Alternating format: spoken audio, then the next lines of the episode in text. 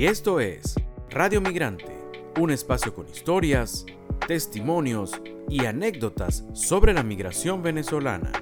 Hablamos con los que se fueron, pero también con los que se quedaron o volvieron. Y hoy en Radio Migrante estaremos conversando con un boxeador. Él se llama Eldrick Sela, es caraqueño. Emigró en el año 2018 a Trinidad y Tobago e integró el equipo de refugiados en los Juegos Olímpicos de Tokio. Hoy vive y entrena en Montevideo, la capital de Uruguay. Esto es Radio Migrante.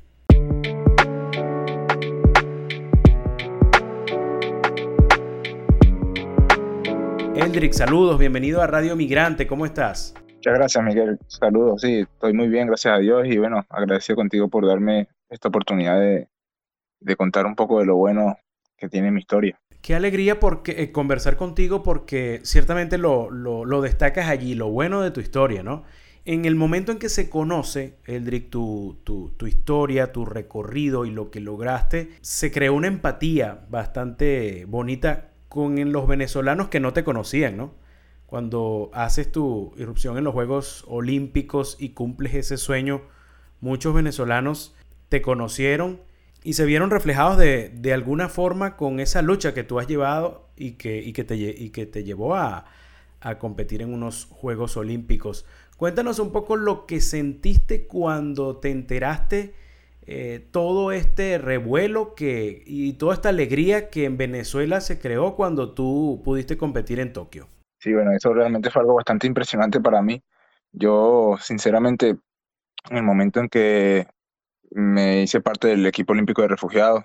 Entendí que, que ya este sueño de ir a unas Olimpiadas que, que yo tenía desde niño ya dejó de tratarse de mí y empezó a ser algo que podría tener algún significado para otras personas. Por eso, cuando yo viajé a Tokio para participar en los Juegos Olímpicos, yo dije que sin importar cuál fuese el resultado de mi competición, yo quería hacer algo que tuviese algún significado para, para alguien más, así sea una sola persona. Y a pesar de que mi competición no fue la mejor, la verdad que no fue como yo esperaba ni de cerca, pero me sorprendió mucho que al el día de la competición, al finalizar la competición, el impacto que tuvo eso en tantas personas, tanto dentro como fuera de Venezuela, fue algo bastante impactante para mí, que me, me llenó mucho y me motivó y me sacó de, del estado depresivo en el que estaba en ese momento, porque básicamente estaba muy triste por lo que había pasado y me llenó de fuerzas y, de valor y me, y me hizo sentir que sí cumplí con mi objetivo, como te dije, que era hacer de mi, de mi competición en Tokio algo significativo para alguien más y, y así lo fue. Y hasta el día de hoy sigo recibiendo mensajes, no solo de venezolanos, incluso de gente de otros países que, que de cierta forma se sintieron identificados con, con mi historia y por eso sigo haciéndolo, sigo, sigo entrenando y sigo motivado con la mira puesta en, en, París 2024 para hacer algo mucho más grande de lo que hice en Tokio. Sí, fuiste tendencia en las redes sociales porque ciertamente hubo mensajes negativos, pero en su mayoría fueron mensajes positivos y de aliento para que siguieras adelante. Tú eres boxeador, eres caraqueño. ¿Boxeando desde qué edad? Y aproximadamente de los 10, 9, 10 años. Yo empecé a boxear en, el, en, en mi barrio, en el 23 de enero. Yo soy de, de, del sector La Cañada, en un barrio, un barrio muy popular allá en Caracas, tú debes saber. Y sí, desde muy niño empecé a boxear y tengo 26 años el día de hoy y sigo boxeando. En ese inicio, ¿por qué comienzas a boxear? Hay muchos que dicen que comienzan por, bueno, por el tema de la defensa personal, otros porque tenían un gimnasio cerca. Lo cierto es que para tus padres ah, quizás no, no fue, no, no lo tomaron de manera tan feliz, ¿no? Que el niño estuviera recibiendo golpes. Ah, bueno, pasa que no sé si conoces el, el área, pero ahí en el 23 de enero, en la cañada, principalmente, hay muchos lugares donde hacer deporte. Hay, canchas de béisbol, que del 23 de enero han salido muchos beisbolistas. Hay piscinas de natación, hay para hacer voleibol, basquetbol. Y está este gimnasio de boxeo. De todos estos deportes, yo un día con un grupo de amigos niños decidimos inscribirnos en el gimnasio. Yo me inscribí y llegué a mi, a mi casa y le dije, mamá, me inscribí en un gimnasio de boxeo.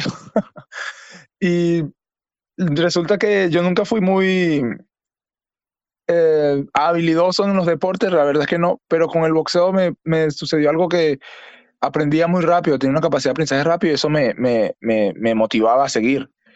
al final éramos como 13 amigos que nos inscribimos, al final el único que quedó fui yo. Y bueno, hasta el día de hoy que sigo, porque de ahí nacieron sueños, metas, objetivos, eh, logros, fracasos y, y hasta el día de hoy sigue, sigue sucediendo así. Bueno, el deporte es como la vida, ¿no? Hay de todo, se gana y se pierde. Pero fíjate que nosotros acá es así. Nosotros, bueno, aquí hablamos sobre, queremos hablar sobre la experiencia migratoria y conocer la experiencia migratoria de tantos venezolanos que están afuera. A ti te tocó emigrar en 2018, ¿no? Y quisiera, más allá de entrar en algunos detalles, eh, que tú no, nos, nos contaras qué sentiste cuando en ese 2018 tuviste que partir a Trinidad y Tobago. Mira, precisamente estamos hablando del deporte y cómo el deporte es vida, es la vida de cada atleta, cada deportista.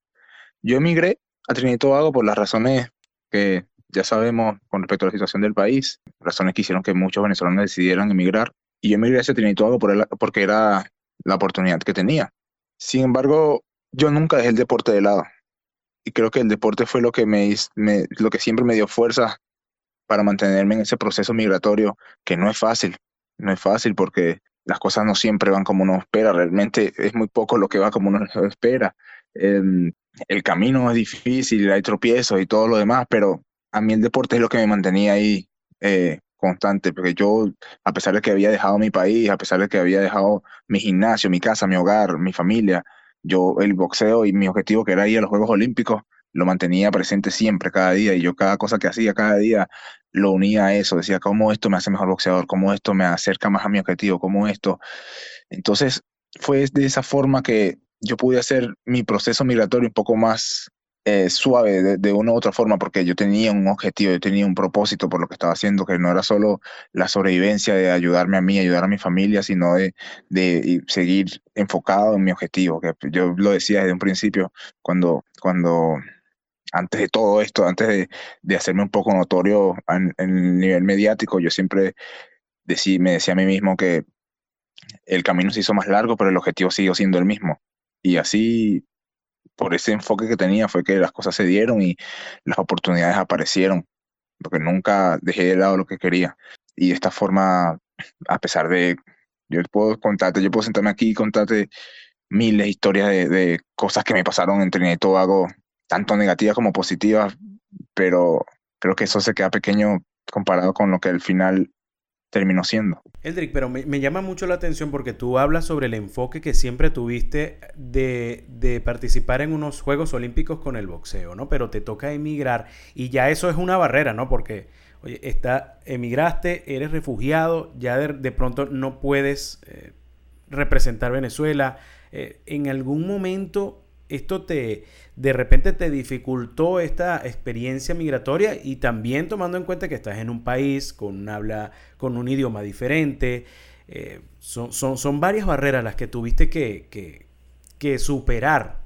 Totalmente, totalmente. Y yo te digo, yo estaba, yo emigré con la esperanza de que mi país mejorara, de que, mi, de que las cosas cambiaran, de que yo quisiera regresar a mi país y seguir boxeando, seguir, buscar la forma de nuevamente ganarme mi puesto en el equipo nacional y, y si no eran para las Olimpiadas de Tokio, iban a ser para las Olimpiadas de París, pero yo siempre tuve presente de que de una u otra forma yo iba a llegar a los Juegos Olímpicos y, y siempre lo mantuve presente. El objetivo era ese, estar allá porque era un espacio de tiempo que algo que se tenía que hacer, pero no, como te dije, nunca dejé de lado mi objetivo. Pero en el camino las cosas cambiaron. Apareció este equipo olímpico de refugiados que me abrió las puertas y me dio la oportunidad de competir en los Juegos Olímpicos bajo el equipo olímpico de refugiados y, y pues todo cambió y el, objetivo se logró en otro camino, de otra forma, pero creo que incluso con un significado incluso aún más grande, porque yo, a pesar de que fui representando el equipo olímpico de refugiados, yo sigo representando a Venezuela, fui representando a Venezuela. Todo el que me vio sabe que yo soy venezolano y, y siente que yo soy venezolano, yo lo siento así y, Así es como lo, lo, viví como venezolano.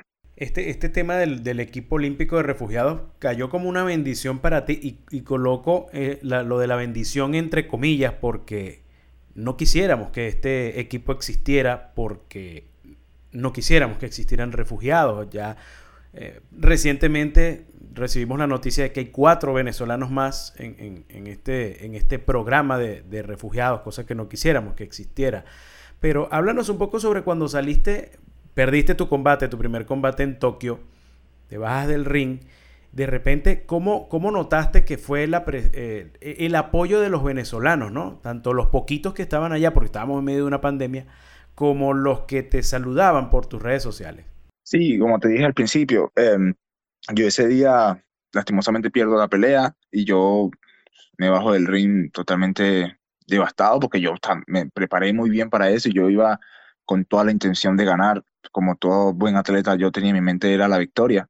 No sucedió de esa forma y, y yo termino la pelea, me voy. Recuerdo aquella, aquel video que se hizo viral de mí pidiendo disculpas a esta periodista venezolana también que me pidió una palabra para Venezuela.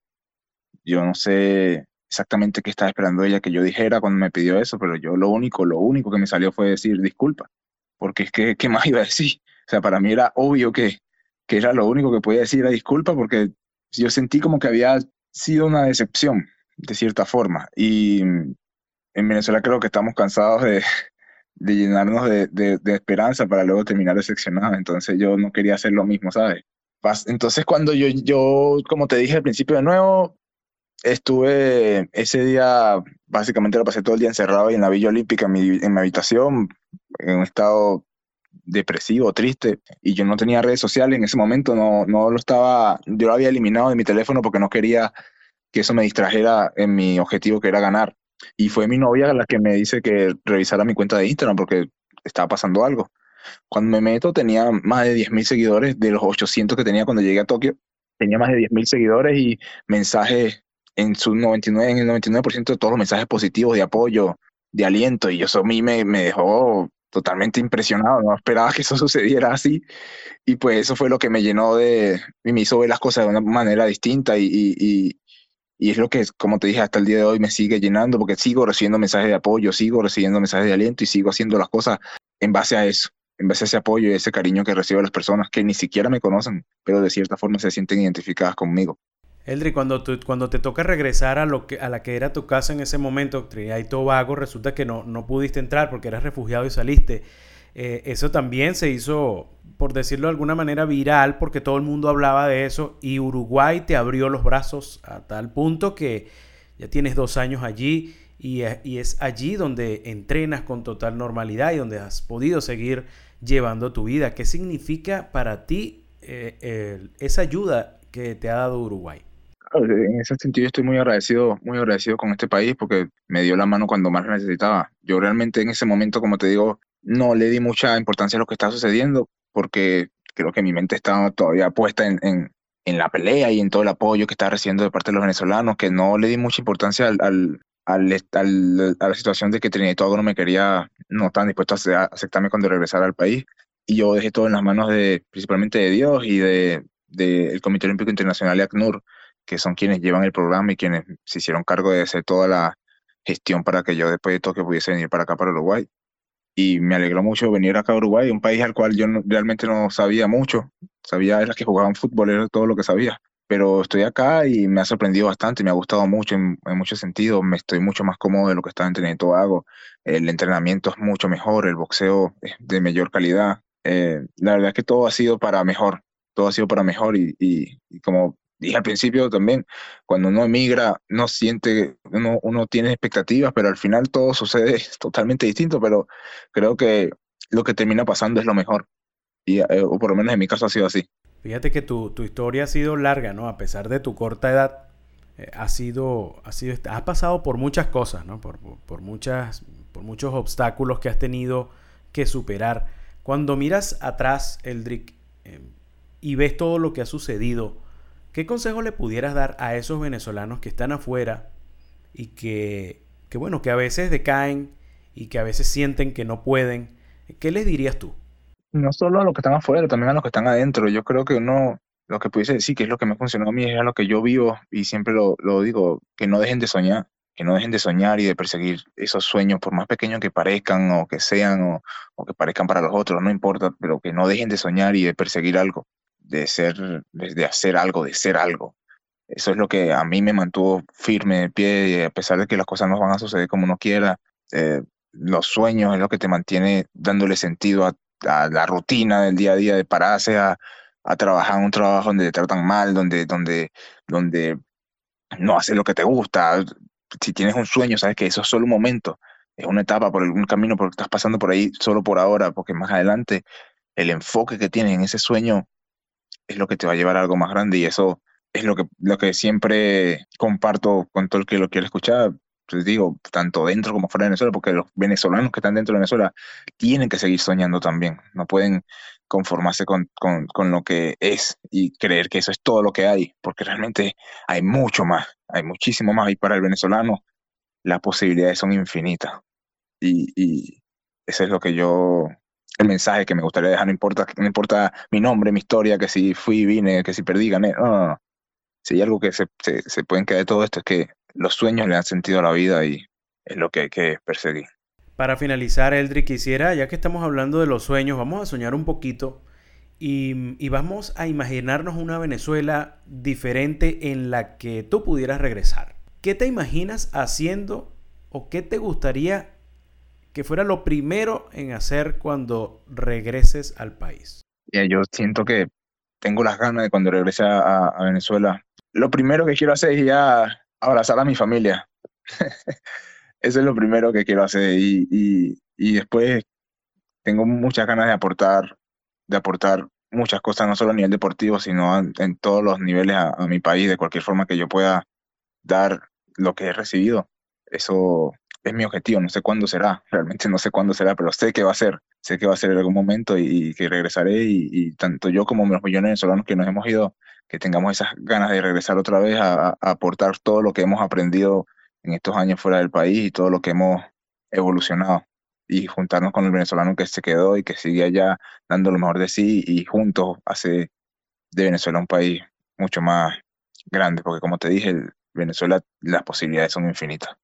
Amén por esos buenos deseos, Eldrick. Te deseamos nosotros también mucho éxito, que sigas adelante con los entrenamientos y esperamos verte en ese cuadrilátero en, en París, eh, sacándote esa espinita porque como lo has dicho varias veces, tú pensabas y querías y te preparaste para más. Ojalá ese momento, ese desquite llegue y puedas lograr todo lo que para lo que te estás preparando. Te enviamos un fuerte abrazo hasta Montevideo. Gracias, Miguel. Así será. Créeme, créeme que así será.